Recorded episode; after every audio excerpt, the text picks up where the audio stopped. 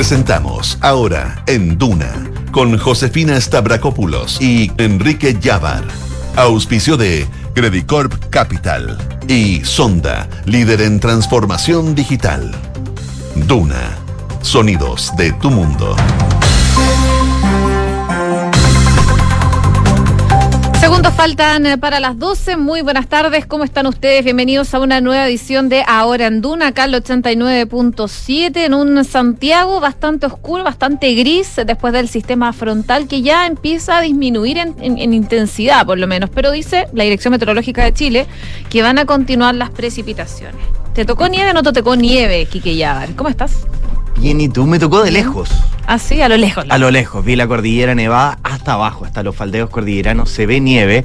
Eh, pero acá, a la altura donde estamos en la radio, no cayó nieve. Fue la pregunta del día, ¿en tu casa nevó, sí o no? Eh, llena de, de fotos en redes sociales de lo que ha sido este sistema frontal, que lamentablemente tiene más de 9.000 clientes sin suministro eléctrico. Así que ya hay un operativo que está haciendo tanto la ONEMI como la Dirección eh, de Meteorológica de Chile, que ha estado monitoreando esto, y también la Gobernación Regional, junto a la delegada presidencial, que están haciendo distintas cosas para poder solucionar este tema lo más rápido posible. De hecho, hay caminos cortados, les vamos a estar detallando eso, pero por ejemplo, camino a Farillones, eh, hasta las 20 horas de hoy va a estar totalmente cortado el paseo, está nevado, sí. Eh, uno acá que está cerca de escuela militar no tiene nieve, pero si uno ve un poquito más allá, de hecho, el Cerro Manqueo está totalmente nevado, o sea, es muy lindo. Nevado, sí. Bueno, vamos a estar hablando de las consecuencias del sistema frontal, pero también hay otras novedades. COVID-19 sigue teniendo cifras altas de casos positivos, 9.468 la última cifra que dio el MinSal y la positividad está en 14,7%, mientras que hay novedades de la Superintendencia de Salud que ordenó a Colmena entregar detalles de las demandas contra sus afiliados, un tema que ha sido bastante polémico. Claro, como todos los días jueves, también la ministra del Interior, Isquia Siches, se reúne junto a las autoridades que están a cargo de la seguridad para evaluar lo que ha sido tanto el estado de excepción constitucional y también hace una declaración eh, que ya se pedía y descarta que haya un estado de excepción en las regiones de los ríos y también en los lagos. Otra de las cosas que decía la ministra Isquiasiche es que van a estar revisando también el protocolo de esta ley que permite a las Fuerzas Armadas resguardar las, los lugares con infraestructura crítica, ya que ha sido una de las peticiones que incluso hicieron los parlamentarios del Partido Comunista ayer cuando se votó este, esta eh, excepción del estado de excepción constitucional en la macro zona sur.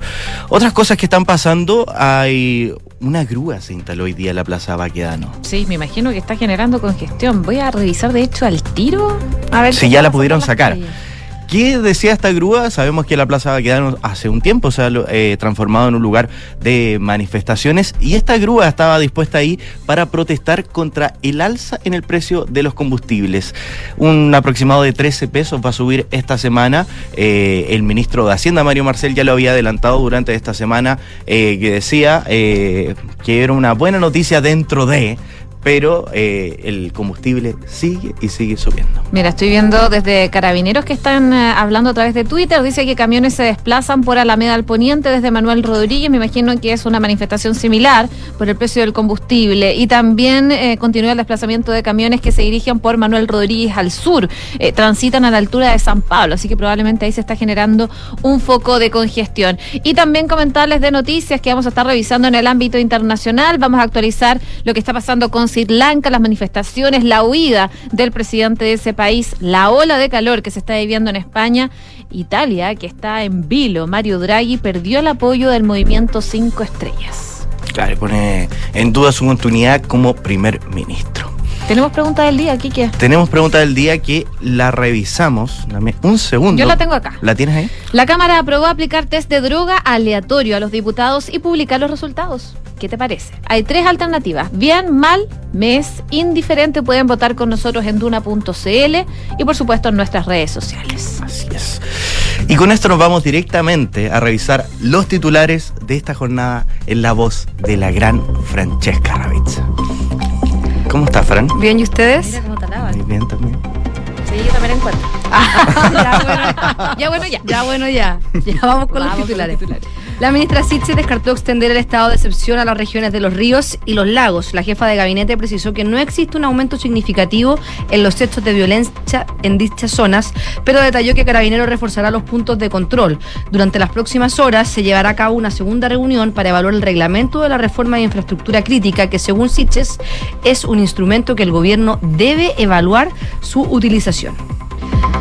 La Superintendencia de Salud ordenó a Colmena entregar el detalle de las demandas contra sus afiliados. La ISAPRE tendrá que informar la cantidad de demandados o afiliados aún por demandar, los argumentos, la estimación de costos y recursos que se invertirán para los procesos judiciales. Además, tiene como plazo máximo esta jornada para remitir el detalle solicitado. Y el MinSal reportó 9.468 casos nuevos de COVID-19 y la positividad fue de 17,7%, mientras que el DEIS informó 71 muertes en las últimas 24 horas, la cifra más alta en 78 días. Debido al sistema frontal, se extendió el cierre del acceso a Caminos Farellones hasta las 8 de la noche de hoy. La delegación regional de la región metropolitana aseguró que esto se debe a que en los sectores precordilleranos continúan las nevadas que pueden afectar la seguridad de las personas que concurran a este sector. Y el Banco Central volvió a subir las tasas de interés hasta 9,75% y el mercado ahora ve techo en un 11%. En su análisis, el ente rector enfatizó que el escenario macroeconómico presenta riesgos elevados. Y en noticias internacionales, el presidente de Sri Lanka aterrizó en Singapur tras huir del país en medio de fuertes protestas. Gotabaya Rajapaksa aterrizó en Singapur a bordo de un avión de la aerolínea saudí Saudia y en compañía de su mujer y varios de sus guardaespaldas tras abandonar Maldivas. En el deporte, hoy a las 20 horas, La Roja se enfrenta a Ecuador en la Copa América Femenina. El equipo de José Letelier viene de una dura derrota ante Paraguay, por lo que esta noche llegan con la obligación de ganar para poder seguir en la lucha por un cupo a las semifinales. Y Flamengo anunció a Arturo Vidal como nuevo refuerzo. La noticia fue confirmada por el equipo brasileño a través de sus redes sociales. El chileno volverá a Sudamérica tras 15 años en Europa y usará el dorsal 32, que es el típico 23 invertido. Sí, hoy día, hoy día Nico Vergara me comentaba eso y yo haciendo así como mi, mi cerebro funcionando. Empezó a hacer unos cálculos para decirme por qué iba a usar ese número ahora. 23, 32. 32 2, 3, 3, 2. Y después el múltiplo de 8, que no sé qué, y ahí que ya. 23. Yo creo que Arturo Vidal no pensó en eso. No, Dijo, ah, ya, el 23 está ocupado, démoslo vuelta. Démoslo vuelta. Y listo. Sí. ¿Vamos a hablar de eso en un rato más? Vamos a hablar de eso en... Ya. A las 12.30. O que Nico Vergara nos llame y nos explique la fórmula. no, yo ya quedé loca. Quedé pensándolo toda la mañana. A ver. Gracias, Fran. Chao. 12 con 7 minutos. Oye, eh, sistema frontal, eh, el regreso de las lluvias y de la nieve alcanzó a dejar 70 mil clientes sin luz. Siempre deja consecuencia el sistema frontal. Esas son las primeras cifras que ha dado el gobierno en el balance y la Superintendencia de Electricidad y Combustible. Una situación que a juicio del Ministerio de Energía no debería ocurrir en caso de que eh, se presente. Debe haber soluciones a corto plazo. Eso lo decían también las autoridades el día de ayer, que decían, bueno, es imposible que no se corte la luz con un sistema frontal o casi imposible, que eso va a ocurrir probablemente en un 100% de las posibilidades, pero la idea es que se recupere el suministro rápidamente. Sin embargo, en un nuevo balance que hace la SEC, los clientes sin acceso a electricidad bajaron, ahora están en 52.113 y lo que decía el ministro de Energía, Claudio Webb, en un punto de prensa, es que lo que se les pide finalmente es que la reposición de la electricidad sea lo antes posible. De hecho, lo que se les pide en estricto rigor es que esto no ocurra. Y en esa línea, WEPE decía que están trabajando con las distribuidoras para que no existan más casos de cortes de luz y se reponga en el menor plazo posible en el caso de ocurrir. Un escenario que para el gobierno debe ser extraordinario y asegura saber que siempre puede haber eventualidades, pero deberían ser las mínimas. La SEC, por su parte, precisó que en las regiones con mayor clientes sin luz son las de Valparaíso, que tiene un poco más de 23.000, la metropolitana con 8.400, donde la comuna de Puente Alto concentra la mayor cantidad de casos, eh, según lo que explicaba el ministro de Energía. No obstante, el organismo lo que advierte es que el frente de, mal tiempo va a avanzar hacia el norte, por lo que llamó a las personas junto a las distribuidoras de la región de Atacama y de Coquimbo a estar preparados. Además, descartó mm, calificar la SEC, el actuar y la preparación de las distribuidoras ante las lluvias y la nieve por el momento.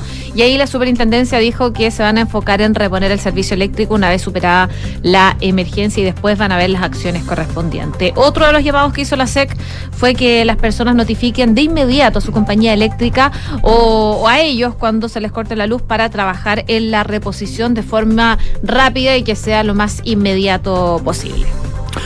Otra noticia relacionada a esto, porque si usted ve estas postales que ha dejado la nieve, capaz que le den ganas de subir a la nieve. Sí, bueno, como no. Claro. A mí me dieron unas ganas locas. Pero eh, esto es muy peligroso y por eso ya la Delegación Presidencial Regional Metropolitana informó la extensión de este cierre de la ruta G21, que es la ruta que va camino a Farellones a la altura del kilómetro 11. Esta va a estar cortada desde las 10 horas de este jueves, 14 de julio, hasta las 20 horas de este mismo día. Anoche ya se había informado de este cierre desde las 23.59 horas hasta las 10 del día de hoy, pero debido a las condiciones esto se ha debido prolongar. Recordemos que eh, ahora en, Santiago no está lloviendo, pero probablemente eh, cerca de las 3 de la tarde se esperan nuevas precipitaciones que se van a ir intensificando y probablemente en los sectores más altos se pueda repetir un poco este fenómeno de la nieve. Esta medida, dice la delegación presidencial, responde al sistema frontal que está afectando a la región con precipitaciones normales a moderadas en un corto periodo de tiempo, sumado a que en estos sectores precordilleranos continúan las nevazones que pueden afectar la seguridad de las personas que con concurran a este sector. Tanto la delegación presidencial como la municipalidad de Loarnechea han dispuesto eh, distintos puntos para informar a la gente y sobre todo para poder cortar los caminos. Si hay esos sí residentes que tienen que pasar obligadamente, eh, lo pueden hacer con el uso de cadena y todas las condiciones de seguridad que indica ahí la autoridad.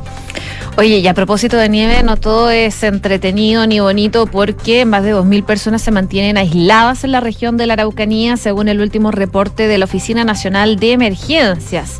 Eh, además, se mantiene cerrado el Parque Nacional Villarrica, esto es la región de la Araucanía, esto por las intensas nevadas que se han incrementado en, las últimas horas en la zona, en la zona cordillerana, donde en total son más de 2.000 las personas aisladas en toda la Araucanía, lo que en su mayoría corresponden a la comuna de Lonquimay con 1.700 como lo confirmó la directora regional de la ONEMI de ese sector. Por otra parte, en la comuna de Saavedra se registró un deslizamiento de tierra en el Cerro Maule, lo que obligó el cierre del mirador, así también lo explicó el alcalde. Respecto al Parque Nacional Villarrica, se mantiene su acceso cerrado por acumulación de nieve y en cuanto a los pasos fronterizos, se habilitó el paso eh, Mamuil eh, con uso obligatorio de cadenas producto de la nieve. Y finalmente la ONEMI mantiene activa la alerta temprana preventiva en esta región por nevadas eh, principalmente en la Araucanía. 12 de 12 con 12. El Ministerio de Salud entregó hoy día el nuevo reporte sanitario con 9.468 casos de COVID-19 en las últimas 24 horas, lo que significa que son 848 casos menos que hace una semana cuando se registraron 10.316. De ese total, 5.268 corresponden a personas sintomáticas y 1.675 que no presentan síntomas. La cifra total de personas que han sido diagnosticadas con COVID-19 en el país alcanza ya los 4.113.288 personas que se han contagiado con COVID-19. En tanto, se reportan 71 personas fallecidas, 8 más que hace una semana, cuando se reportaron 63 casos. Esta se trata de la cifra más alta desde el 27 de abril, cuando hubo 82 muertes. Con esto, el total de decesos por causas asociadas a la pandemia llega hoy a los 58.955. A propósito de la situación sanitaria, en estos momentos se está hablando desde la moneda la ministra de Salud, María Begoña Yarza, a ver si podemos escuchar parte de lo que está diciendo la ministra, según tengo entendido, está eh, comentando sobre la universalización de la atención eh, primaria y en estos momentos le están haciendo algunas consultas, principalmente la prensa, en este punto de comunicación que está haciendo la ministra de Salud, María Begoña Yarza, desde la moneda. A ver, escuchemos lo que dice. Este Consejo Nacional para la Universalización tiene un comité que es el Comité de la Sociedad Civil, donde están los representantes de las organizaciones de los trabajadores, de los pacientes, universidades, alcaldes, la Comisión de Salud, del Senado, su presidente. O sea que están los actores de la sociedad civil que pueden impulsar y además tienen apreciaciones acerca del desempeño y el desafío de la salud primaria. Y tiene un segundo comité, que es un comité sanitario de alto nivel, donde participan los ex ministros de salud. Esos eh, dos comités. Ahí las declaraciones de la ministra de Salud, María Begoña Yarza, sobre la universalización de, em, de, la atención primaria. Oye, hablando de temas sanitarios, quería comentarles de otra noticia, porque eh, lo hemos comentado de la situación de algunos clientes de Colmena, algunos afiliados a esa ISAPRE, y les cuento que la Superintendencia de Salud ofició a este ISAPRE para que informe de la cantidad de beneficiarios ya demandados o que la ISAPRE pretende demandar próximamente. Eh, eh, y los argumentos que fundamentan las acciones judiciales y una estimación de los costos y recursos a invertir en dicho proceso que anunciaron el domingo, principalmente su gerente general Felipe Galleguillos. El oficio enviado por la Intendencia de Fondos y Seguros Previsionales de la Superintendencia señala que la institución de salud provisional Colmena S.A. formula una afirmación consistente en señalar que están eh, comenzando a interponer demandas contra los afiliados que los demandaron para dejar sin efecto la tabla de factores. Según lo que dicen, es que la superintendencia tiene el deber de velar porque las instituciones fiscalizadas cumplan con las leyes y reglamentos que los rigen, lo que justifican la solicitud de información relevante y relativa al hecho antes expuesto. Esto a fin de verificar el cumplimiento de la normativa vigente y la debida protección de los afiliados. Así que dicen que es el uso de sus facultades. La superintendencia instruyó a Colmena a que informe sobre la cantidad de personas de los demandados y aquellos que serán demandados, argumentando eh, los fundamentos y las pretensiones que tiene el ISAPRE para hacer esta acción legal. Finalmente, el oficio señala que toda esta información debe remitirse al organismo más tardar el 14 de julio del 2022, pero ha sido bastante comentada esta decisión del ISAPRE Colmena de demandar o contrademandar a los afiliados que están demandando el ISAPRE para dejar sin efecto la tabla de factores. 12 con 16. Vamos directamente al Palacio de la Moneda porque ayer se logró la nueva, la tercera prórroga del estado de excepción que pedía el Ejecutivo en la Cámara de Diputados y en el Senado. Y hoy día la ministra del Interior, Isque Asiches, tenía una reunión semanal que hace todos los jueves con las Fuerzas Armadas y las policías, donde se evalúa esta medida del estado de excepción en la macrozona sur. Y ahí fue donde la titular de Interior, Isque Asiches, descartó extender la medida hacia las regiones de los ríos y los lagos. Ayer en el Congreso la ministra indicó que va a analizar la situación de ambas regiones, ante lo cual señaló hoy día desde el Palacio de la Moneda que por el momento va a descartar la extensión del estado de excepción constitucional hacia esas regiones, los ríos y los lagos. Con esto agregaba que ha analizado los datos continuamente y no hay un aumento significativo en los hechos de violencia, pero sin duda se comprometió a la preocupación y compartió también la, preocupación que tiene la ciudadanía en esas dos regiones.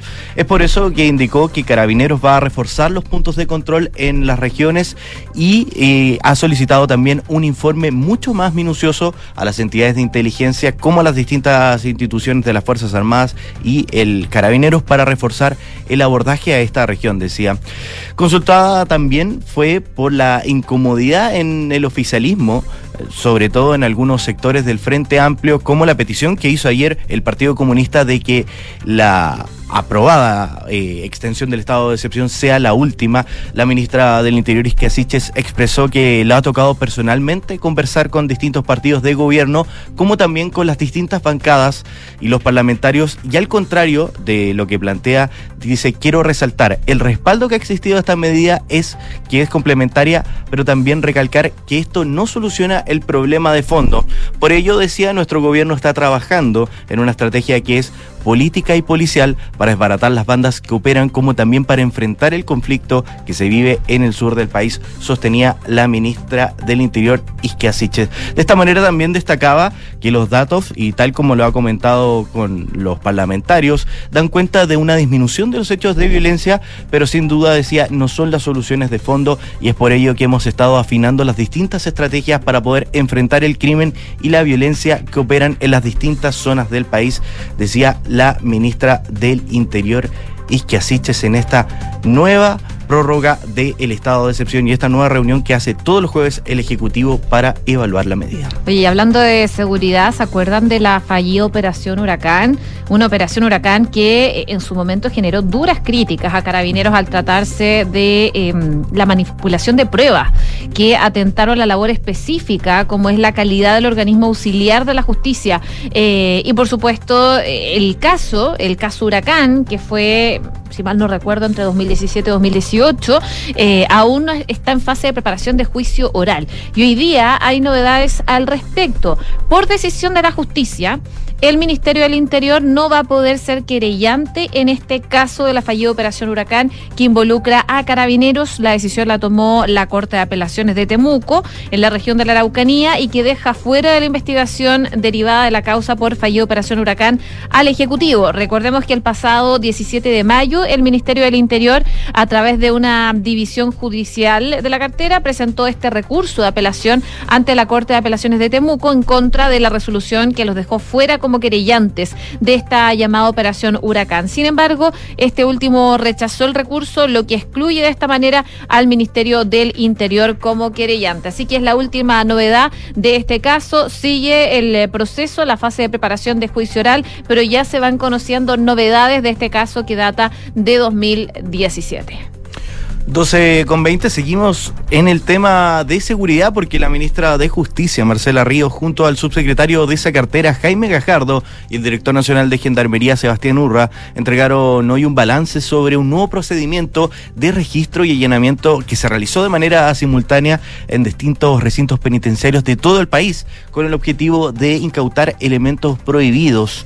En concreto, este operativo fue realizado en 16 cárceles de Chile, incluida Santiago 1 y la penitenciaria penitenciaría pertenecientes a la región metropolitana. En total, escúcheme bien, fueron decomisados 302 celulares, 456 armas blancas y 156 litros de alcohol artesanal junto a 4 kilos de droga, según informó el director nacional de Gendarmería, quien decía que este procedimiento es la continuidad del inicio que se dio a conocer y se planificó desde el Ministerio de Justicia y Derechos Humanos para ir en apoyo de desbaratar a las bandas criminales y crimen organizados que se encuentran en algunos establecimientos penales aún operando. La colaboración continua, decía, de su Departamento de Servicios Especiales Penitenciarios y el apoyo de todos los funcionarios a nivel nacional dio este resultado que tenemos hoy día, sostenía el director general de Gendarmería, Sebastián Urra. Ante los resultados del procedimiento, el alto mando de Gendarmería también destacó que este operativo fue efectivo en un 100% y da muestra de que el camino que se está abordando para ir en combate hacia el crimen organizado y las mafias que se asientan dentro de los establecimientos penitenciarios y da pie a que tenemos que continuar, decía, a través de esta área y de esta metodología. Por su parte, la ministra de Justicia, Marcela Ríos, también se refirió a este tema e indicó que la incautación de estos elementos prohibidos en las cárceles es algo que nos importa mucho como ministerio, pues puntualizaba que sabemos que el crimen organizado está operando al interior de nuestros recintos y el poder impedir la comunicación de los reos con el exterior es un paso fundamental, decía, para poder disminuir su vinculación con las cadenas delictuales. Con estas medidas, decía, no solo estamos combatiendo el crimen organizado, sino que también colaborando a generar ambientes más pacíficos al interior de las cárceles y aumentar la seguridad tanto para el personal como para los internos e internas de las mismas, concluía la secretaria de Estado, en algo que ha sido clave eh, en el último tiempo, nos hemos dado cuenta de las bandas de crimen organizados que se, siguen operando desde el interior de las cárceles y se transforman básicamente en casi que la, casa matriz muchas veces del crimen organizado. Sí, claro, de ahí operan. 12 con 23. Eh, Oye, vamos a las calles eh, porque un gremio de grúas unidas de Chile y el automovilista Furiosos se apostaron en Plaza Baqueano para manifestarse. Esto contra algo que estamos sufriendo todo, yo creo, muchos, el alza de los combustibles y del costo de la vida, y, así dar inicio a una caravana pacífica por Santiago. El comandante de Carabineros eh, especificó que se han instalado cerca de 50 grúas en total, que se encontraban estacionadas al costado, lo que igual permitía un flujo de tránsito más o menos normal, y que se estaba esperando que en un momento se iniciara una caravana pacífica, la cual... Eh, tenía un trazo ya considerado de desplazamientos, principalmente por Avenida Providencia en dirección al oriente y según lo anunciado previamente por los gremios, se desplazarán por Alameda em, buscando la ruta 68 y así seguir hasta Mérico Espucio para finalizar en el sector de NEA en Pudahuel Sur. Estaba revisando lo que dice Carabinero hasta ahora eh, por esta situación en particular, es que había congestión, pero que la caravana seguía... Eh, seguía sin mayores problemas. Así que no hay mayores inconvenientes. Se están desplazando principalmente por Alameda al Poniente desde Manuel Rodríguez. Así que si pasan por ahí, a lo mejor sería bueno buscar rutas alternativas. Así es. 12 con 24 minutos, vamos a la política, porque la ministra vocera de gobierno, Camila Vallejo, dijo hoy que el gobierno tiene que actuar en función de la ciudadanía y si algo falla, tiene que ser revisado haciendo eh, una referencia directa a lo que será el plebiscito del próximo 4 de septiembre. En entrevista con Radio Pudahuel, la ministra Camila Vallejo fue consultada por la posibilidad también de hacer un cambio de gabinete y señaló que el presidente dijo por el momento que es el que tiene la atribución, eh, eh, está haciendo evaluaciones y decía, nosotros todos estamos en permanente evaluación y cuando él lo estime conveniente, será. En ese contexto también la ministra Camila Vallejo decía que por el momento, después del plebiscito, pero es algo que se tiene que definir y si al final estas cosas tienen relación, cómo vamos mejorando siempre como gobierno, porque el gobierno tiene que actuar en función de la ciudadanía y decía, si algo falla, esto tiene que ser revisado. Y era como un secreto a voces de que después del plebiscito iba a haber un cambio de gabinete, pero acá lo confirma la propia ministra vocera de gobierno Camila Vallejo. En relación a las denuncias de la oposición por el supuesto intervencionismo que estaría haciendo el gobierno frente al plebiscito de salida, la ministra Camila Vallejo sostenía que es como rutinario esto de que la oposición acusa intervencionismo en los periodos de campaña, pero nosotros estamos ajustándonos plenamente al instructivo que sacó Contraloría de Presidencia, decía la secretaria de Estado Camila Vallejo. Es, verdad, en, las últimas elecciones que hemos tenido han habido acusaciones de intervencionismo de lado a lado, no es algo que sea nuevo. Y de este modo recalcaba que mi ministerio es el más habilitado para hacer la campaña informativa, porque además tengo a cargo las comunicaciones y la participación ciudadana y nosotros necesitamos comunicar este proceso, necesitamos incentivar la participación, decía la ministra Camila Vallejo, ya que decía, tenemos una especie de mandato legal y además hemos avalado por el introductivo que ya repartió Contraloría. Por cierto, decía que la Contraloría cada vez que recibe reclamos de los parlamentarios tiene que pedir informes y ella decía nosotros vamos a responder obviamente a todos los informes en relación a lo que entregaron los parlamentarios de Chile Vamos durante esta semana sobre la participación incluso que había tenido la ministra Camila Vallejo en un programa de televisión donde había públicamente defendido la opción apruebo.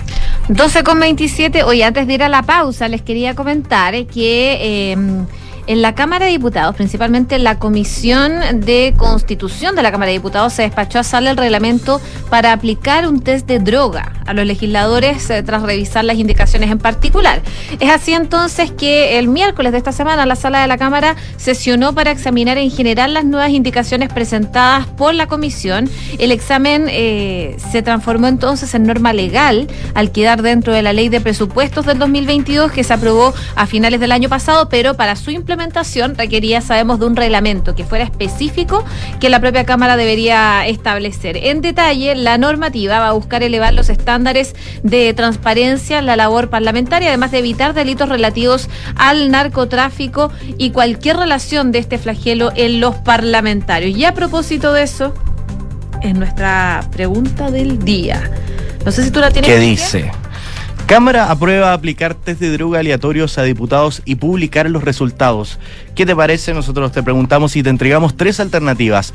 Bien, mal o me es indiferente. Participa con nosotros a, través de nuestra cuenta de Twitter, arroba Radio Duna, o a través de nuestra página web www.duna.cl. Oye, no los quiero alarmar, pero yo creo que ya estamos curados de espanto. El precio del dólar llegó esta mañana a los 1.047 pesos. Vamos a estar hablando de eso a la vuelta de la pausa comercial, también de noticias del deporte y lo que está pasando en Sri Lanka con este presidente que huyó del país. Vamos y volvemos acá al 89.7.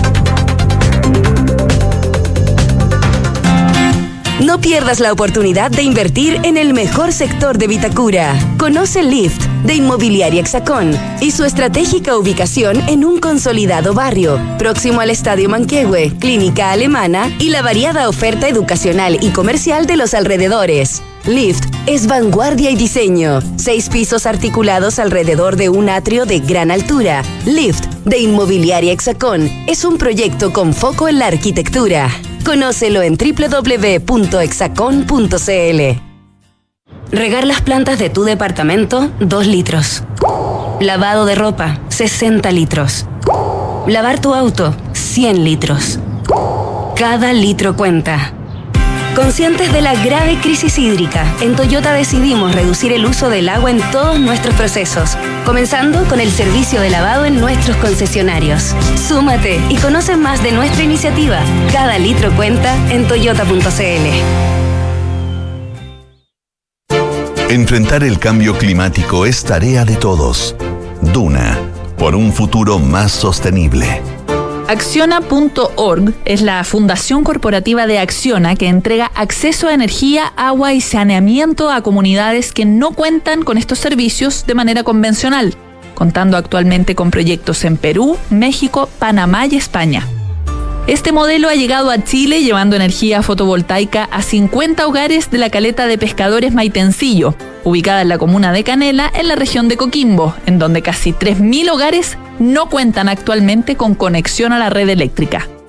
Este proyecto ha permitido a las familias reemplazar el uso de motores a diésel por sistemas fotovoltaicos domiciliarios, obteniendo energía limpia, segura, eficiente y sin emisiones de CO2 al ambiente. Acciona, expertos en el desarrollo de infraestructuras sostenibles para recuperar el planeta.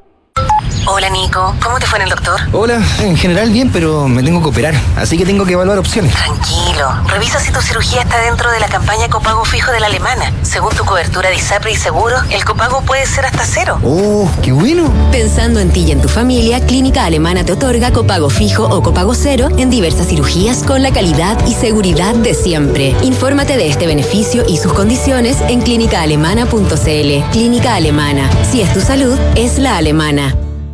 ¿Qué significa estar contigo en la evolución digital? Es tener el cloud más grande de América con presencia local y 7.300 kilómetros de fibra óptica para conectar todo Chile con Latinoamérica. Es contar con el mejor y primer data center sustentable del país y entregar Big Data, Analytics, inteligencia artificial e Internet de las cosas al alcance de todas las empresas, desde las más pequeñas hasta las más grandes. En Claro Empresas te damos todo lo que necesitas para avanzar en tu digitalización. Claro Empresas, contigo en la evolución digital.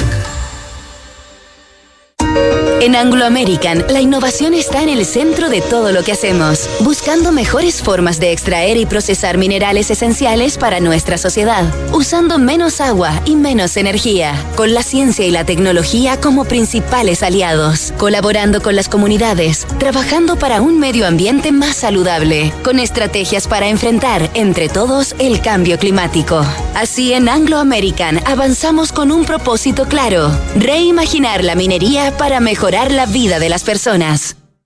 Hoy queremos ayudar a que tengas un invierno tranquilo con la mejor energía de Enel. Nuestra prioridad es entregarte a ti y a quienes más lo necesiten el mejor servicio. Por eso reforzamos nuestros equipos de apoyo y contamos con un protocolo especial para pacientes electrodependientes. Si en tu familia hay un integrante que es paciente electrodependiente, regístralo en nuestro sitio web u oficina comercial más cercana. Infórmate y descubre más en enel.cl. Con Enel puedes elegir un mañana mejor.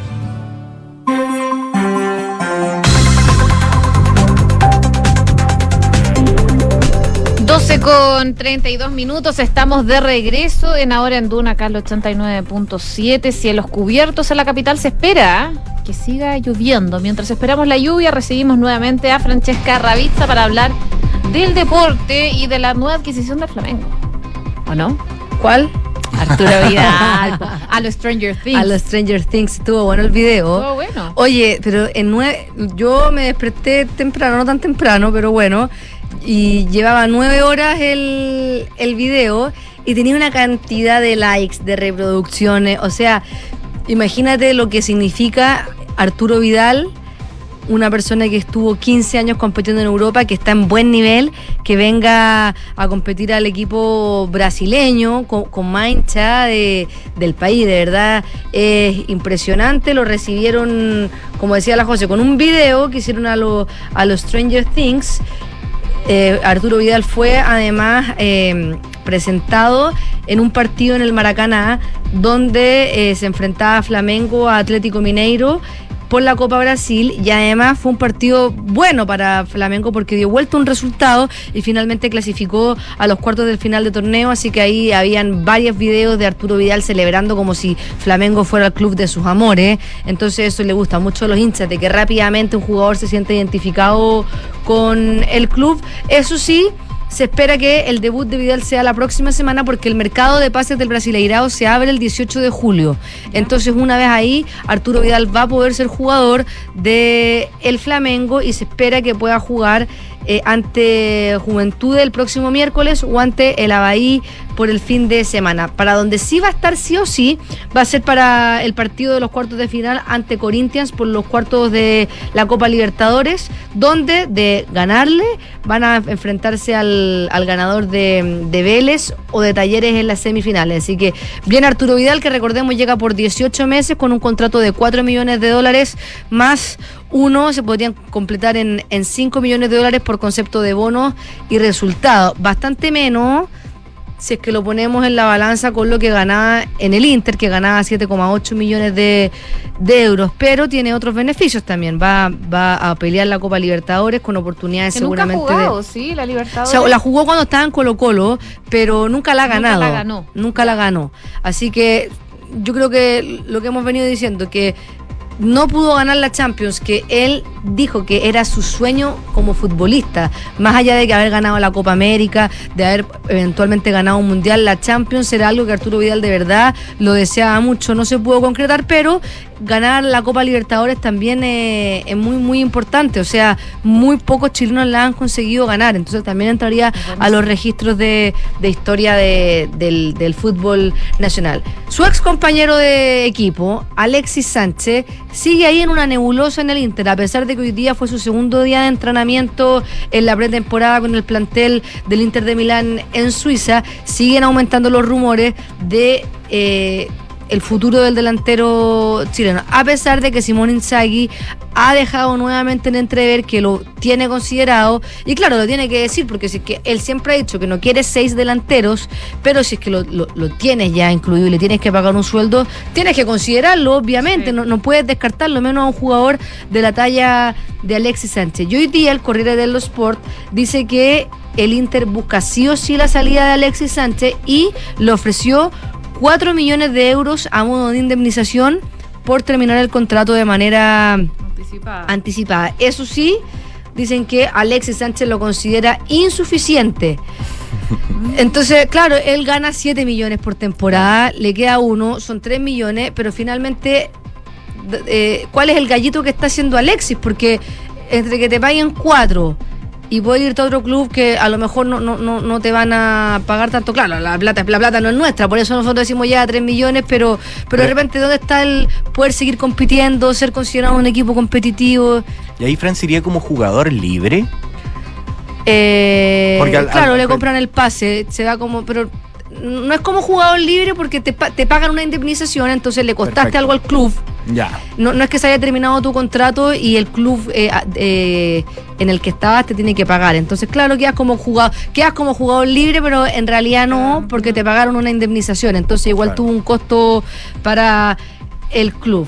Bueno, tan- en veremos qué va a pasar con Alexis Sánchez.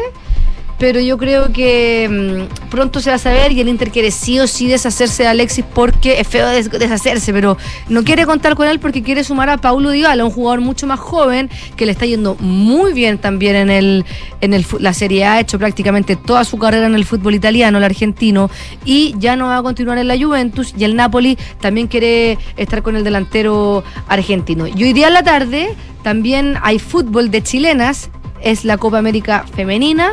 Chile se enfrenta a Ecuador y lo tiene muy, muy complicado. Chile tiene un partido menos que casi todo su grupo porque la primera fecha quedó libre. Entonces, si uno se mete a la, a la tabla de posiciones, está eliminado porque, bueno, tiene cero puntos y con un partido menos. Hoy día a las 8 se enfrenta a Ecuador tras haber caído con Paraguay por 3 a 2 y necesita sí o sí ganar en un partido en el que Chile viene de no jugar bien. Eh, las jugadoras muy lentas, sobre todo en la defensa, las transiciones muy, muy, muy lentas también. Y Cristian Endler, incluso la capitana del equipo, cuando terminó el partido fue súper autocrítica y dice: Yo no estuve a la altura, a pesar de que finalmente las arqueras y los arqueros se supone que están para mm, arreglar los problemas de la defensa. Entonces también en situación uno dice, bueno, si la defensa no estuvo, no se le puede pedir mucho al arquero. Bueno, Cristian Endler es verdad, a veces salió mucho en un gol eh, que le hicieron, se adelantó mucho a Chicar, después en uno que le lanzaron de media distancia. Podría haber hecho algo más, pero bueno, es un trabajo en equipo. La, la, la derrota no va por el buen o mal desempeño de, de Tiane Endler. Ahora, ¿qué necesitan para poder clasificar? Tienen que ganar y tienen que quedar en uno y dos de su grupo, porque a pesar de que las terceras también clasifican, clasifican a la definición del quinto y sexto lugar. Las primeras dos de cada grupo juegan un cuadrangular de semifinales y luego juegan la, la final. Como el objetivo de la Roja es clasificar al Mundial del 2023 que va a ser en Australia y Nueva Zelanda y ojalá también a los Juegos Olímpicos de París, necesitan terminar entre las tres primeras del certamen para poder clasificar directamente al Mundial.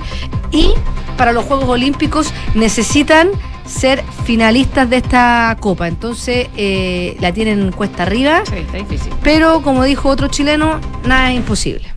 Ojalá. todavía le quedan varios partidos. Que les vaya bien nomás. Gracias, Fran. Que estén bien. Nos vemos mañana. Gracias, Fran. Nos vemos mañana.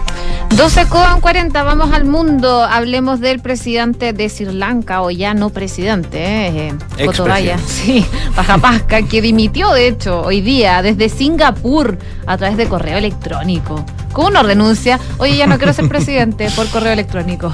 Claro, uno quizás podría renunciar a, a otra a otro trabajo de, de, menor interés y de menor importancia. Como... Pero uno igual se presenta, dice, sí. oye, ya el próximo mes dejo, dejo mis claro. labores, por último, no.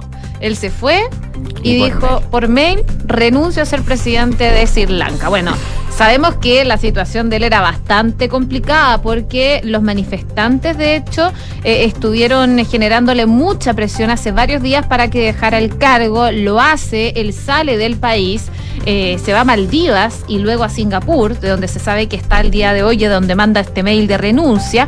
Pero eh, la situación es bastante crítica. La carta de dimisión enviada por correo electrónico al presidente del Parlamento fue transmitida al fiscal general del país para que examine los aspectos legales antes de aceptarla formalmente, según lo que dice el responsable del Parlamento. Rajapasca, de 73 años, había dado eh, plazo para renunciar del cargo hasta el miércoles. Y si se acepta la renuncia, se convertiría en el primer presidente de Sri Lanka en renunciar desde que se adoptó el sistema presidencial de gobierno desde 1978. Eh, Gotabaya Rajapasca aterrizó en Singapur, es lo que se sabe, a bordo de un avión de una compañía saudita procedente de Maldivas, donde estaba por lo menos hasta el miércoles. Ahora se sabe que está en Singapur. Eh, la ciudad-estado afirmó que el jueves Rajapasca ingresó en eh, visita privada, pero no pidió asilo y tampoco se le otorgó un asilo. Eh, esto lo explicó el ministro de Relaciones Exteriores de Singapur en un comunicado, recordando que el país en general no acepta pedidos de asilo. De asilo. Eh, como presidente goza de inmunidad y no puede ser arrestado y se especula que buscó salir al extranjero antes de renunciar para evitar ser detenido. En Colombo, la capital... Eh, los manifestantes abandonaron varios edificios estatales. Recordemos que el primer ministro, que está siendo como de presidente en funciones, le dijo a, los militares, sobre todo, hagan lo que sea necesario para parar estas manifestaciones. Y al parecer se ha apaciguado un poco la situación, pero desde los manifestantes dicen, eh, paramos un poco, pero vamos a continuar con esta lucha. Wow. Difícil. Complicadísimo lo que se está viviendo. Es que allá también hay una falta de alimentos que se ha visto mm. una escasez bastante importante, el precio de los combustibles que se ha visto eh, en todas partes disparado, pero a ellos les está afectando principalmente, sobre todo por esta escasez de alimentos, que preocupa, por supuesto. De todas maneras. 12 con 43, nos vamos esta vez hasta Europa, donde tienen un verano que por momentos es envidiable, pero también tiene cosas malas. Y hay una ola de calor extrema que está viviendo España, que ha puesto hoy en alerta roja a cinco comunidades y va a seguir dejando valores altos, temperaturas por sobre los 40 grados durante los próximos días y solo hasta el lunes se esperará un ligero alivio térmico que ya lo piden los españoles.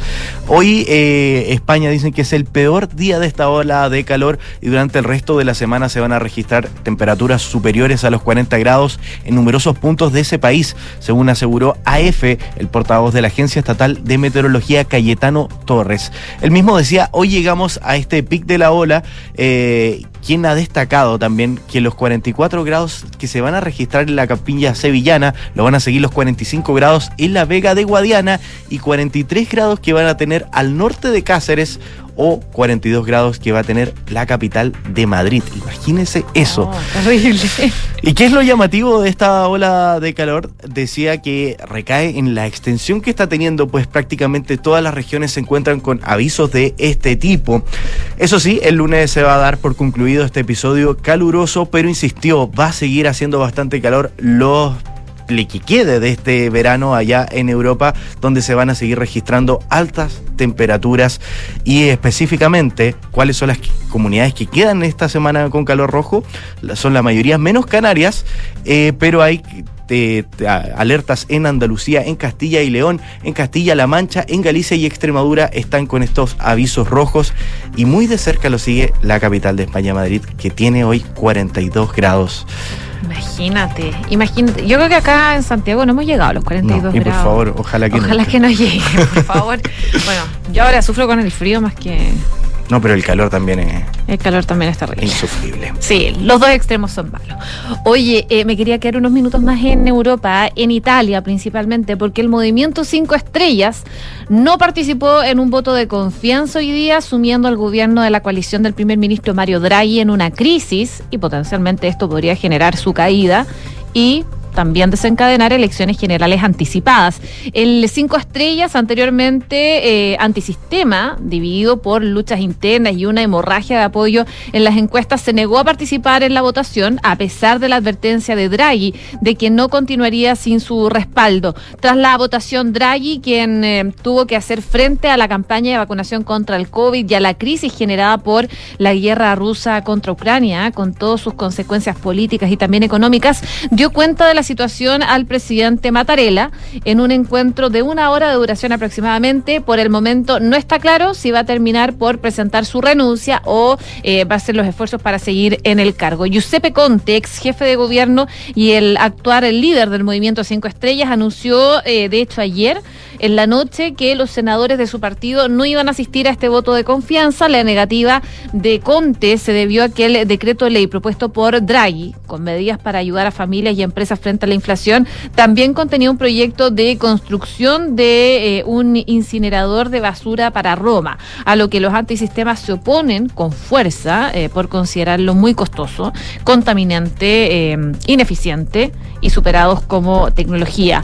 durante la votación de la semana pasada, la Cámara de Diputados y el Movimiento Cinco Estrellas votó la confianza en el gobierno, pero posteriormente se abstuvo de votar el decreto ley. Las reglas son diferentes en el Senado y por ello deben votar tanto la confianza como los decretos. Por su parte, Draghi ha anticipado en varias ocasiones que sin el apoyo del Movimiento Cinco Estrellas va a dar por concluido su mandato. Así que se ve difuso el panorama en Italia.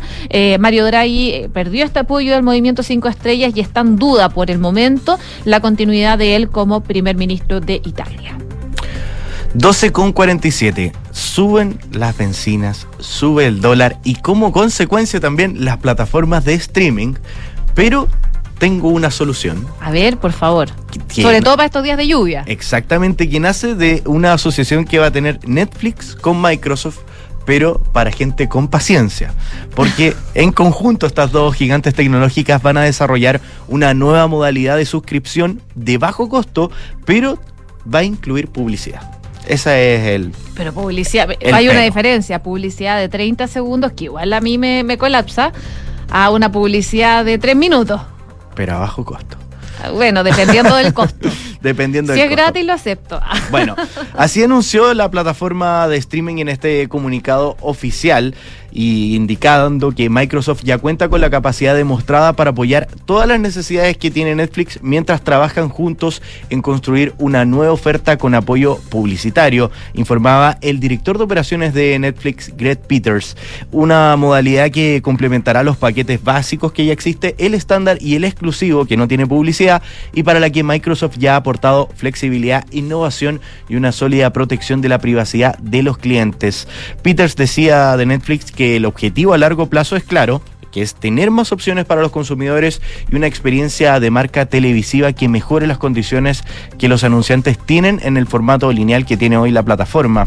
En este último punto, como intermediario en materia publicitaria, Microsoft va a prestar estos servicios a Netflix. ¿Qué se espera de esta alianza entre estas dos compañías tecnológicas gigantescas es que los vendedores que busquen a Microsoft para satisfacer necesidades publicitarias tendrán también acceso a la audiencia que tiene la plataforma Netflix y a todo su inventario online de televisión de calidad, explicaba el presidente de experiencia web de Microsoft, Mikhail Parakin. La decisión de crear este nuevo plan de suscripción a bajo costo llega tras una pérdida de competitividad que ha experimentado Netflix en el mercado de las plataformas de streaming y que se traduce en una ralentización en el ritmo de crecimiento que ha tenido la empresa y que ha desembocado en una notable reducción de su plantilla.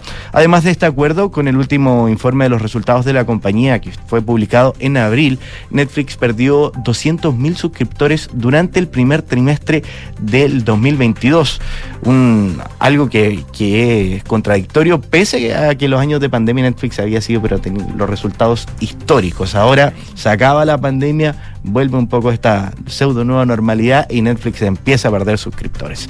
Y durante ese periodo, la compañía obtuvo ingresos netos de 1.597 millones de dólares por debajo de los 1.706 que logró durante los tres primeros meses del año anterior. Vamos a ver, siempre estas alternativas son buenas porque ahora ya eh, las plataformas de streaming se han vuelto como una cuenta más de, de servicio. Sí, totalmente. Y uno las tiene Uno- todas. Claro, además. uno las contabiliza, mucha gente que organiza sus cuentas en Excel la- las incorpora también. Obvio. Así que eh, vamos a ver qué pasa, siempre más alternativas son buenas. Es bueno, es verdad. 12 con 51. Estás en Ahora en Duna.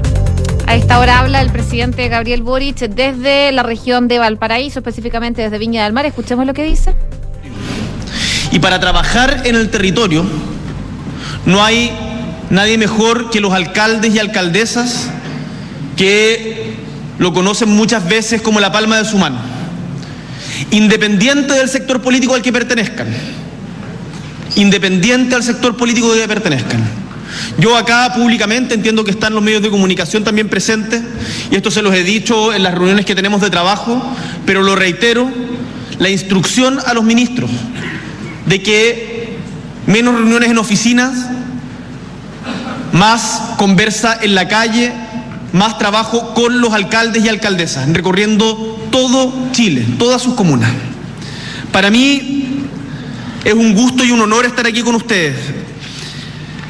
Conozco parte del trabajo que han hecho, quiero que sepan que desde el gobierno la relación que siento y tengo la convicción que debemos tener con las municipalidades es de aprendizaje recíproco, en donde nosotros desde el Ejecutivo nos ponemos a disposición del conocimiento que ustedes tienen del territorio.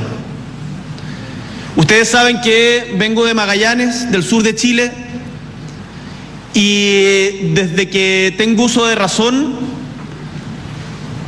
la idea de descentralización o empoderamiento para los territorios las comunas estaba siempre presente. En el segundo gobierno de la presidenta Bachelet creo que se avanzó de manera importante con la elección de los gobernadores regionales.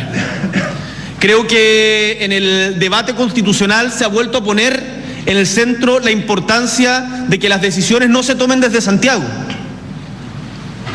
Cada uno podrá tener su evaluación respecto al texto y las implicancias que tiene para los municipios. Pero sin lugar a dudas, los alcaldes y alcaldesas han sido protagonistas de los últimos años de nuestra historia, en donde bien saben que los cambios han sido vertiginosos. Y eso es así porque son ustedes los que están día a día con la población, son ustedes quienes están día a día con los vecinos, son ustedes quienes incluso muchas veces, en particular en las comunas rurales o en las comunas más chicas, no tienen incluso casa propia, porque la casa propia también se termina transformando en una oficina. Hay entonces las declaraciones del presidente Gabriel Boric participando de una reunión con la Asociación Chilena de Municipalidades. Y a propósito de municipalidades, les quería comentar que la Contraloría le rayó la cancha a algunos municipios a propósito de eh, las posturas que están teniendo de cara al plebiscito del 4 de septiembre. Según lo que dijo la Contraloría en un mensaje eh, a través de redes sociales, principalmente a través de Twitter, es que no es competencia de los municipios informar sobre materias ajenas a sus funciones, como es el plebiscito de salida. Recordemos que el organismo dio a conocer un dictamen señalando que además de respetar el principio de presidencia política, las municipalidades de Cerrillo, Cerro Navia, Maipú y Quinta Normal deberán instruir un procedimiento disciplinario para determinar las responsabilidades administrativas por eh, hechos que fueron denunciados ante el ente fiscalizador relacionados a actividades y acciones para difundir este proceso constituyente que culminó y hay una presentación de nueva constitución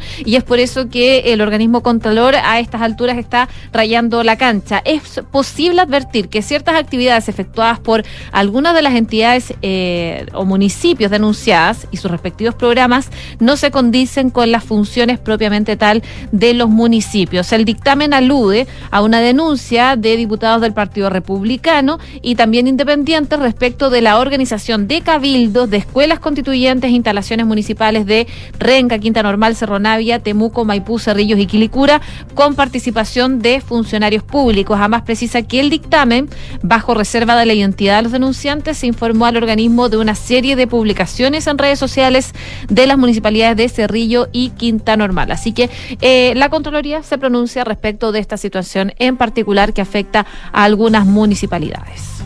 12,55 debate han producido declaraciones de diversos ex convencionales constituyentes y es así como la expresidenta de la convención, Elisa Loncón, fue una figura protagonista de este debate público sobre la constitución esta semana a propósito de unas declaraciones que hizo sobre la redistribución de la riqueza de las 10 familias en el marco del Estado social y democrático de derecho y también de la expropiación de tierras que según ella, si el expropiado no quiere no se va a realizar. Esta mañana estuvo Elisa Loncón en un debate con el ex convencional de Renovación Nacional, Ruggero Cozzi, que fue organizado por la Universidad Católica, donde volvió a reiterar esta interpretación de la norma constitucional de expropiación al hablar sobre cuáles serían las tierras que el pueblo mapuche podría reclamar en el futuro. En ese sentido, la expresidenta de la convención, Elisa Loncón, decía, esto se llama Gualmapu, ahora está dibujado y para eso la comisión presidencial compuesta por distintas autoridades de distintas disciplinas tiene que delimitar, ya que ahora no está delimitado, está la fragmentación y lo que han documentado los historiadores sobre el despojo, explicó. Y recordó que el artículo 78 de la propuesta de nueva constitución habla de la restitución como mecanismo preferente para la recuperación de los territorios. En ese sentido, Loncón enfatizó y decía, no es que Temuco será parte del territorio, tampoco Pucón, ni las segundas casas que tienen las personas a la orilla de los lagos, porque se respeta la propiedad privada y hay un mecanismo legal que dice que será vía expropiación. Cuando la persona que tiene la tierra está de acuerdo con la expropiación, se paga un precio justo, decía la ex convencional. La corrigió entonces eh, la periodista que moderaba el debate, Mónica Rincón, que remarcó que la expropiación podía suceder aunque el propietario se negara a hacer esto, pero Loncón insistió unos momentos más tarde y afirmó que acá la norma dice que va a depender que quien quiera esa expropiación y si no quiere, no se hace, no se va a realizar ante lo que fue rebatida nuevamente por la periodista que moderaba este debate y que argumentaba que el borrador no decía nada al respecto de lo que estaba diciendo ella. ¿Cuáles son los bordes que tiene esta justicia indígena? En el debate también se abordó el pluralismo jurídico que fue calificado por el convencional Ruggiero Cozzi como un cheque en blanco por la falta de detalles de que tiene la norma en el borrador sobre este tema y según el ex constituyente el problema sería la posibilidad de que la justicia indígena se aplique a no indígenas y ahí decía se abre otro tipo de delitos que son más graves, cuestiones de derecho público, que no exista el derecho a opción es problemático. Además resaltó que la justicia indígena la administra primero no un juez, no un profesional del derecho. Decía, es un lonco en el caso del pueblo mapuche. Segundo, la ley que se aplica no está escrita, yo no la conozco y no está codificada polémicas se van armando después de estas semanas donde ya terminó el trabajo de la Convención Constitucional y lo que viene ahora son las campañas para el plebiscito del 4 de septiembre donde se han desplegado los ex convencionales a explicar lo que ha sido su trabajo en esa instancia. 12 con 59.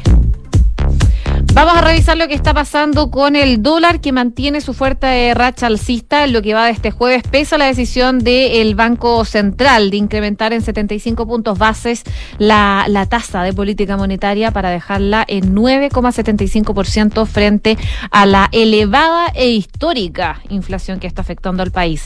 Según los analistas, serían factores externos como la fuerte escalada del precio en Estados Unidos, el temor en una recesión en ese país y el retroceso del cobre los factores que estarían detrás de esta alza del billete verde en nuestro país. A eso de las 10.45 de la mañana, la divisa estadounidense se disparaba a 32,84 pesos en puntas de 1.041 vendedor y 1.040 comprador, alcanzando un nuevo máximo histórico. A esta hora les cuento que el precio del dólar está a 1.054,05 pesos, una variación de 52,05 pesos y también de 5,19%. Así que el dólar sigue su escalada alcista a esta hora de la tarde. 12, una de la tarde. ¿Era una teleserie esta canción o no? Sí, creo que salía en una teleserie. Voy a buscar cuál. Fue un clásico de clásicos que lamentablemente escuchamos hoy porque falleció el músico chileno Francisco Valenzuela, vocalista de la banda La Rue Morgue, quien se encontraba en un delicado estado de salud tras sufrir un infarto cerebral. Eh, la gente asociada a la banda compartió un comunicado donde decía acaba de partir Francisco Valenzuela de la Rue Morgue, gran músico, productor, docente y gran persona. Gracias por tantos momentos vividos a través de la música. Sigues dando vueltas y seguirás dando vueltas en mi cabeza y nuestros corazones por siempre. Dios te recibirá, publicó en Twitter su colega Rodrigo Osorio, vocalista del grupo de rock Sinergia y presidente de la Sociedad Chilena de Derecho de Autor. El músico de 53 años sufrió un infarto cerebral el jueves pasado y desde ese entonces permanecía internado en la UCI del Hospital Luis Tisné en la comuna de Peñalolén. Como una noticia triste, pero con una canción, un homenaje, despedimos a Francisco. Muy joven, muy joven. Ya, con la rueda de morgue nos vamos a la pausa, por supuesto.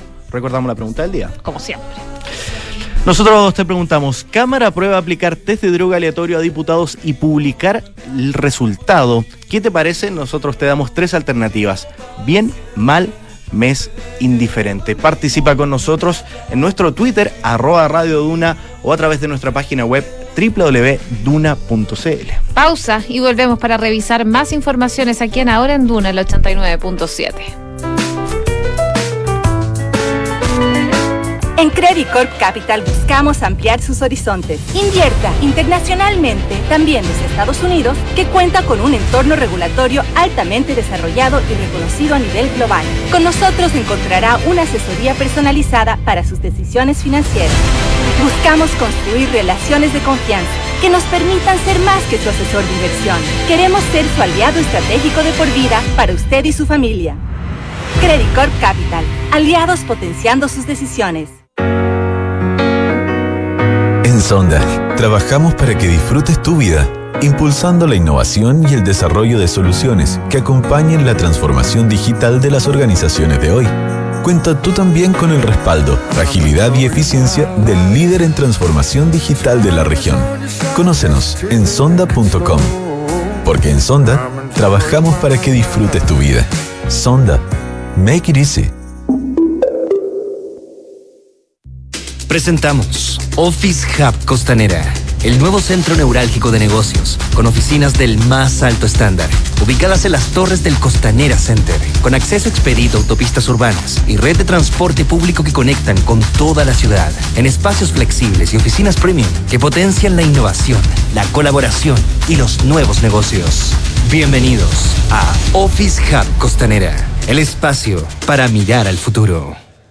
Onogneda edietnog y nomoglitrepni. ¿Qué? Secorei retrepni oreg rogemo no lolera. No, para, para. Deja de hablar al revés y ser un invertido. Y conoce las soluciones para invertir de manera simple y fácil desde tu app Scotiabank Go o web. Porque con Scotia Fondos tienes un grupo de coaches expertos que te ayudarán a diversificar tus inversiones según tu perfil de riesgo y objetivos. Conoce las alternativas de Scotia Fondos. Infórmese de las características esenciales de la inversión en fondos mutuos establecidas en sus reglamentos internos y scotiabankchile.cl. Infórmese sobre la garantía estatal de los depósitos en su banco o en cmfchile.cl. Marca registrada de The Bank of Nova Scotia, utilizada bajo licencia.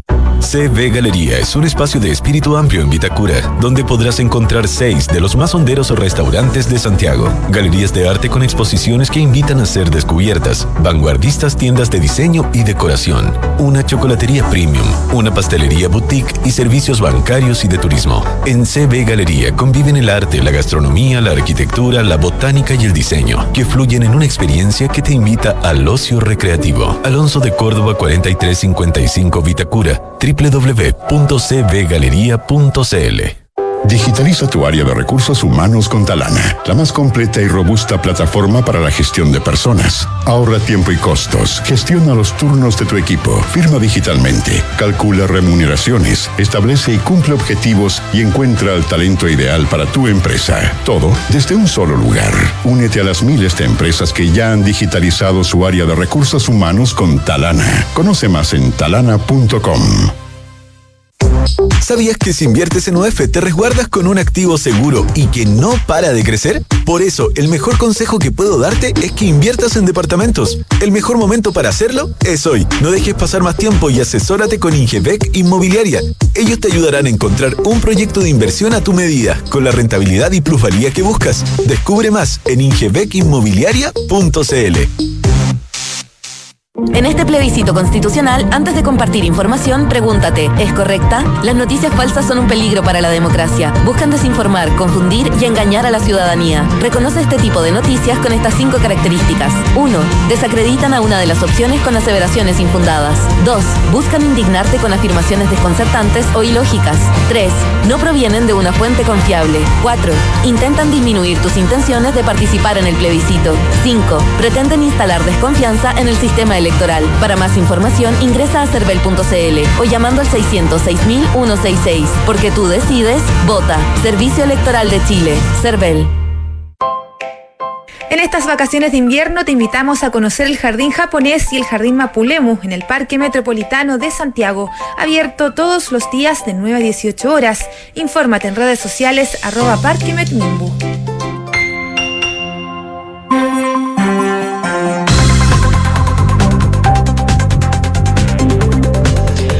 Con seis minutos, estamos de regreso en ahora en Duna, acá al 89.7, esta hora en Santiago, 9,8 grados de temperatura. Se espera precipitaciones que vuelvan en las próximas horas aquí en la capital de forma más bien intermitente e incluso algunos eh, meteorólogos están pronosticando nieve pero no la zona oriente, sino que la zona más bien precordillerana de la capital. Con este pronóstico recibimos nuevamente a Francesca Ravizza para contarnos de las principales noticias en los titulares.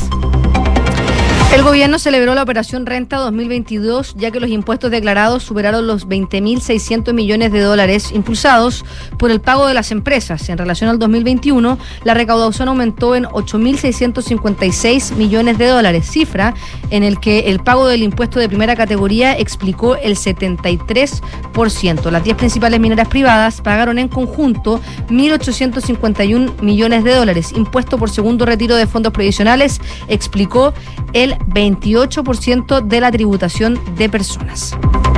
La ministra Siches descartó extender el estado de excepción a las regiones de los ríos y los lagos. La jefa de gabinete precisó que no existe un aumento significativo en los hechos de violencia en dichas zonas, pero detalló que Carabineros reforzará los puntos de control.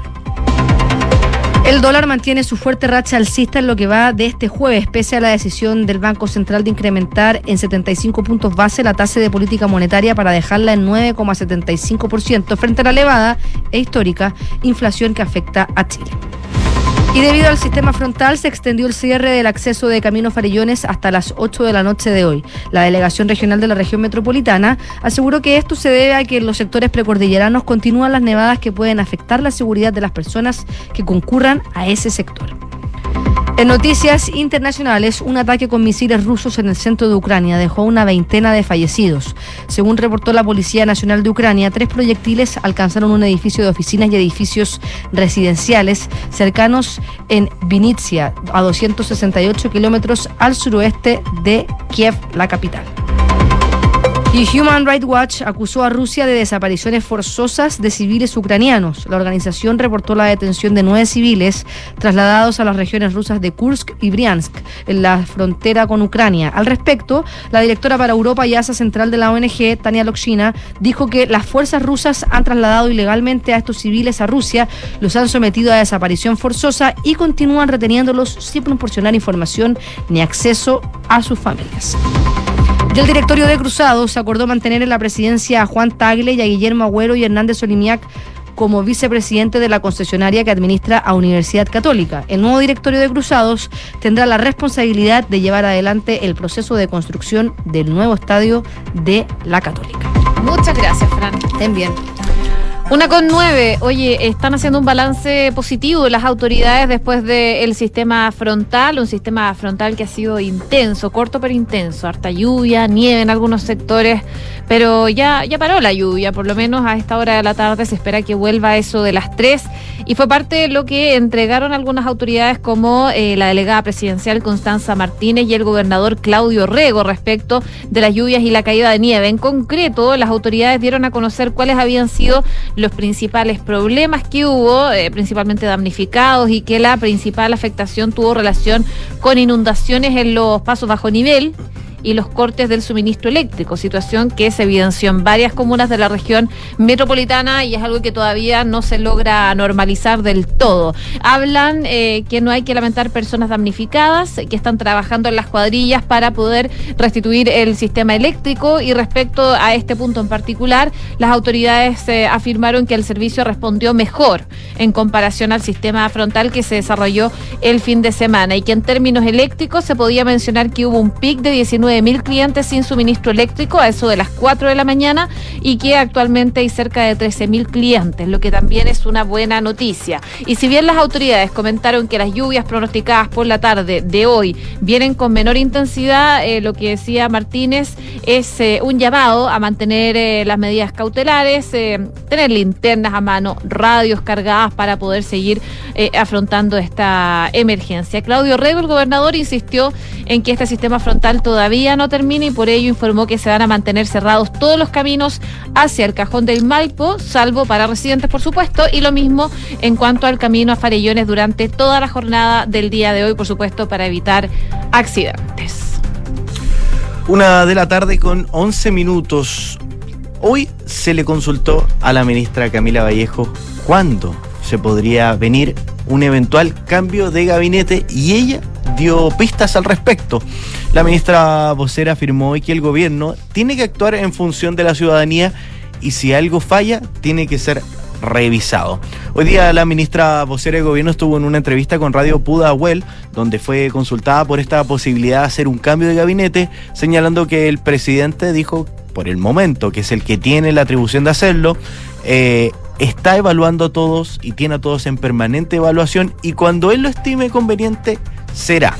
En ese contexto dio una pista y advirtió que por el momento señaló el cambio o este ajuste de gabinete puede pasar lo más probable después del plebiscito, pero decía es algo que tiene que definir el presidente si al final estas cosas tienen relación en cómo vamos mejorando siempre como gobierno, porque el gobierno decía tiene que actuar en función de la ciudadanía y si algo falla esto tiene que ser realizado. También a la ministra vocera se le preguntó por las denuncias de la oposición por este supuesto intervencionismo del gobierno frente al plebiscito de salida y ahí fue donde la ministra Camila Vallejo sostuvo que es como rutinario esto de que la oposición acusa intervencionismo en el periodo de campaña, pero nosotros decía estamos ajustándonos plenamente al instructivo que sacó Contraloría de Presidencia. De este modo la ministra vocera recalcaba que su ministerio es el más habilitado para hacer la campaña informativa porque además tiene a cargo las comunicaciones y la participación ciudadana y decía, nosotros necesitamos comunicar este proceso y necesitamos incentivar la participación. Tenemos una especie de mandato legal y además avalado por el instructivo que hace la Contraloría. Decía y se refería sobre esto para cerrar el tema que la Contraloría cada vez que recibe reclamos de los parlamentarios tiene que pedir informes y nosotros vamos a responder obviamente a todos los informes, decía la ministra vocera de gobierno Camila Vallejo dando una pista bastante importante que ya parece que dentro del cronograma de trabajo está visto ya o planificado este cambio de gabinete cuando se pase o cuando ya se acabe el plebiscito de salida. Una con trece. Quiero seguir en noticias relacionadas al gobierno porque habló la ministra de Salud, María Begoña Yarza. Ella se refirió al despacho de las modificaciones al reglamento de la Cámara de Diputadas y Diputados con relación a la implementación de este test de droga, que es nuestra pregunta del día, así que los invito a votar. La iniciativa fue despachada por la sala de la Cámara Baja con algunos cambios en relación a lo que se había despachado desde la Comisión de Constitución. Entre estos se incluyó, por ejemplo, una indicación que fue presentada por el diputado Juan Antonio Coloma de la UDI para que los resultados de los exámenes a los parlamentarios sean públicos. Quien cuestionó esta inclusión fue la propia titular del Ministerio de Salud, María Begoña Yarza, aseguró que a su parecer que han construido una institucionalidad que protege la privacidad de los pacientes y de las personas. Me parece que no hay ninguna condición para que eso eh, se cambie, decía la ministra de Salud. Ella opina que hacer público el examen o las condiciones de salud no contribuye a la salud en Chile y da una señal eh, equívoca con respecto al espíritu de la ley de deberes y derechos de los pacientes y de lo que nosotros queremos instalar en relación a la salud, inspirada en la salud de las personas, se atenció la secretaria de Estado en un punto de prensa. Así que se suma las reacciones que se está generando por este reglamento que se está generando en la Cámara de Diputados y que a propósito, como les comentábamos, es nuestra pregunta del día. Queremos saber ¿Qué les parece esta decisión que está tomando la Cámara de Diputados que aprobó aplicar un test de droga aleatorio a los diputados y publicar los resultados? Pueden votar bien, mal o me es indiferente a través de duna.cl y a través también de nuestras redes sociales. Así es. Una con 15 minutos. Tengo noticias de lo que fue la operación Renta. ¿Y qué dicen las noticias? Por abril. El Servicio de Impuestos Internos comunicó como positivo este balance de la última operación de declaración de impuestos. La operación Renta 2022 también estuvo marcada por el pago de la primera cuota del préstamo solidario y la cancelación también de los impuestos correspondientes al retiro de dinero desde los fondos de pensiones que estaban administrados por las AFP. Además, la mayor recaudación, decía el Servicio de Impuestos Internos, va a servir para financiar las ayudas que está entregando el Estado eh, dentro de estos bonos de invierno, según comentó en su momento el ministro de Hacienda, Mario Marcel. En esa, en esa línea, el Servicio de Impuestos Internos informó que las declaraciones con pago aumentaron en un 47% respecto al año 2021 y los montos asociados lo hicieron al doble, pasando de 3,6 billones en 2021 a 7,2 billones de dólares en el año 2022. En tanto, las declaraciones con solicitud de devolución de pesos tienen que ser los billones, sí, de pesos. En tanto, las declaraciones con solicitud de devoluciones disminuyeron un 2,2% con respecto al año 2021, llegando a 3,03 millones de declaraciones recibidas. En monto corresponden a 4,4 billones de pesos, un 18,2 más que en el año 2021. Desde el Servicio de Impuestos Internos comentaron que la principal razón de este flujo monetario positivo registrado de la operación renta, salvo a favor entre los pagos y las devoluciones, corresponde también a las diferencias entre el monto de impuesto de primera categoría, que llegó a los 16.080 millones y los pagos previsionales mensuales pagados de 13.459 millones de dólares, mientras que el año anterior esa diferencia fue de 410 millones de dólares. Así que se recauda eh, y esta, el Servicio de Impuestos Internos hace un positivo balance de lo que se recaudó en esta operación renta 2022. Una con eh, 17 minutos, lo comentábamos al principio, la Corte de Apelaciones de Temuco declaró inadmisible un recurso de apelación presentado por el gobierno para solicitar su reincorporación en calidad de querellante al denominado caso Huracán. En dicha causa se investiga el montaje de evidencia contra comuneros mapuches por parte de la Unidad de Inteligencia Operativa Especializada de Carabineros en la Araucanía. La controversia se produjo, recordemos, a raíz de la división jurídica del Ministerio del Interior. En mayo, el juzgado de garantía de Temuco los dejó fuera del caso, eh, luego de que el abogado Luis Martínez no corrigiera un vicio formal que había en la documentación que había presentado. Y en la sentencia, el Tribunal de Alzada indicó que resulta evidente que la resolución impugnada en estos autos eh, no es apelable, por lo que se va a proceder a acoger este falso recurso de hecho. Se declara inadmisible entonces el recurso de apelación deducido por la querellante el Ministerio del Interior y Seguridad Pública en contra de la resolución que tuvo por no presentada la acusación particular de la apelante, desarrolló la, la Corte.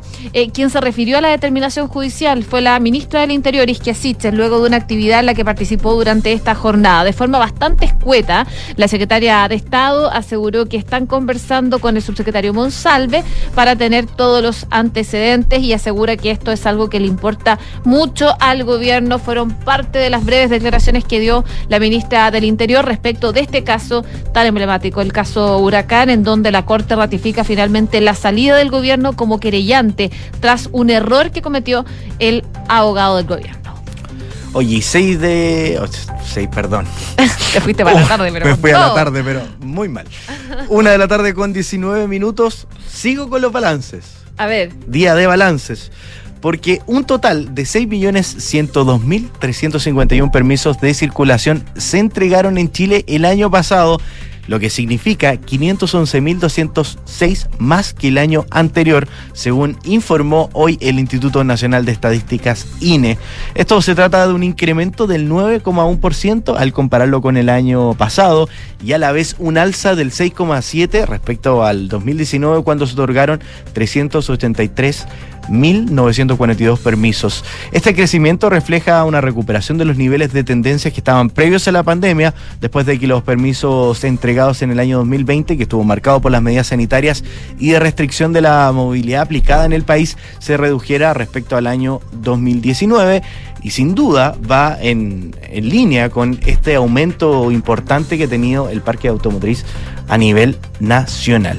Así que están pasando cosas, hay muchos balances, eh, probablemente vamos a estar atentos a lo que va a pasar también con este frente de mal tiempo que nos ha afectado durante toda esta jornada y que después de las 3 de la tarde dicen que van a volver las lluvias, incluso caída de nieve en algunos puntos de la capital, a pesar de que eh, ya estamos viendo, por ejemplo, ahí una intensa caída de nieve en Talca y en Salamanca también se Sí. registraban caídas de nieve importantes a guardar todas las precauciones que sean necesarias para eso. Mira, estoy viendo el pronóstico detallado de lo que se viene para los próximos días. Justo ahora se me quedó pegada la página web de... ¿De meteorología? No, es que estoy viéndolo en una página noruega que es bastante detallada y bastante asertiva. ¿ah?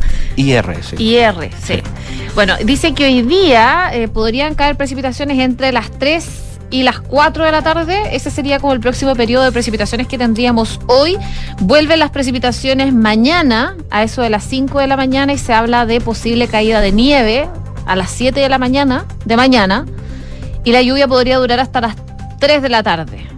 Vamos a ver qué, qué pasa si realmente se concreta, pero la verdad es que esta página de Noruega es bastante asertiva respecto del pronóstico del tiempo. Tendríamos un descanso de las precipitaciones el sábado para luego volver el domingo. Saludemos a nuestros patrocinadores. Bueno, La transformación digital de tu negocio nunca estuvo en mejores manos. En Sonda trabajan para que disfrutes tu vida innovando y desarrollando soluciones tecnológicas que mejoran y agilizan tus operaciones. Conócelos hoy en Sonda. Make it easy. nos vamos. ¿O no? Nos queda. ¿Queda una más? A Ah, saludar, por por, supuesto, a Credit Corp Capital, porque en Credit Corp Capital buscan ampliar tus horizontes. Invierte internacionalmente desde Estados Unidos, que cuenta con un entorno regulatorio altamente desarrollado y reconocido a nivel global. Credit Corp Capital, aliados potenciando sus decisiones. Ahora sí, viene a continuación cartas notables con Bárbara Espejo, luego la segunda edición de Información Privilegiada. Nosotros nos reencontramos mañana